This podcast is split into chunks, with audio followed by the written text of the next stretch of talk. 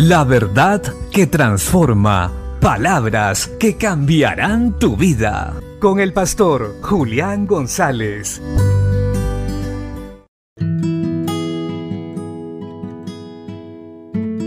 La Biblia dice en Tito capítulo 1 verso 9, retenedor de la palabra fiel tal como ha sido enseñada, para que también pueda exhortar con sana enseñanza y convencer a los que contradicen.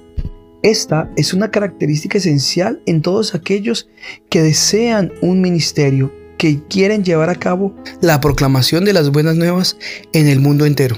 Sin doctrina y enseñanza es imposible seguir los pasos de Jesús. En la sociedad actual en la que vivimos, todos buscan siempre algo nuevo, a nivel tecnológico o en otras áreas.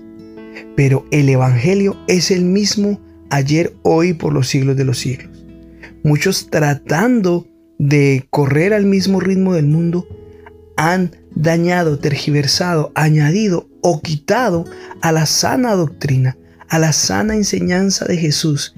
Y esto ha traído grandes conflictos y problemas en medio de la iglesia.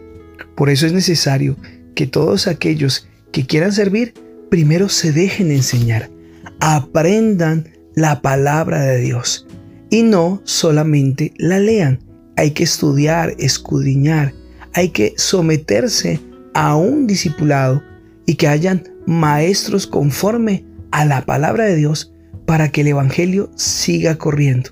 No podemos seguir permitiendo que más personas neófitas, sin el conocimiento y la preparación adecuada de la palabra, sigan predicando, sigan enseñando, pues terminan haciendo algo que la Biblia dice que pasará en el último tiempo.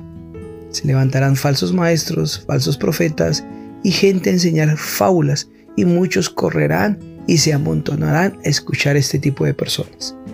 Nosotros los que realmente queremos hacer la voluntad de Dios, preparémonos a conciencia, sometámonos, reconozcamos nuestros errores y permitamos la corrección continua en aquello que aún no estamos preparados para estar listos y el Evangelio de Jesucristo será predicado, anunciado con poder y muchos serán salvos. Bendiciones.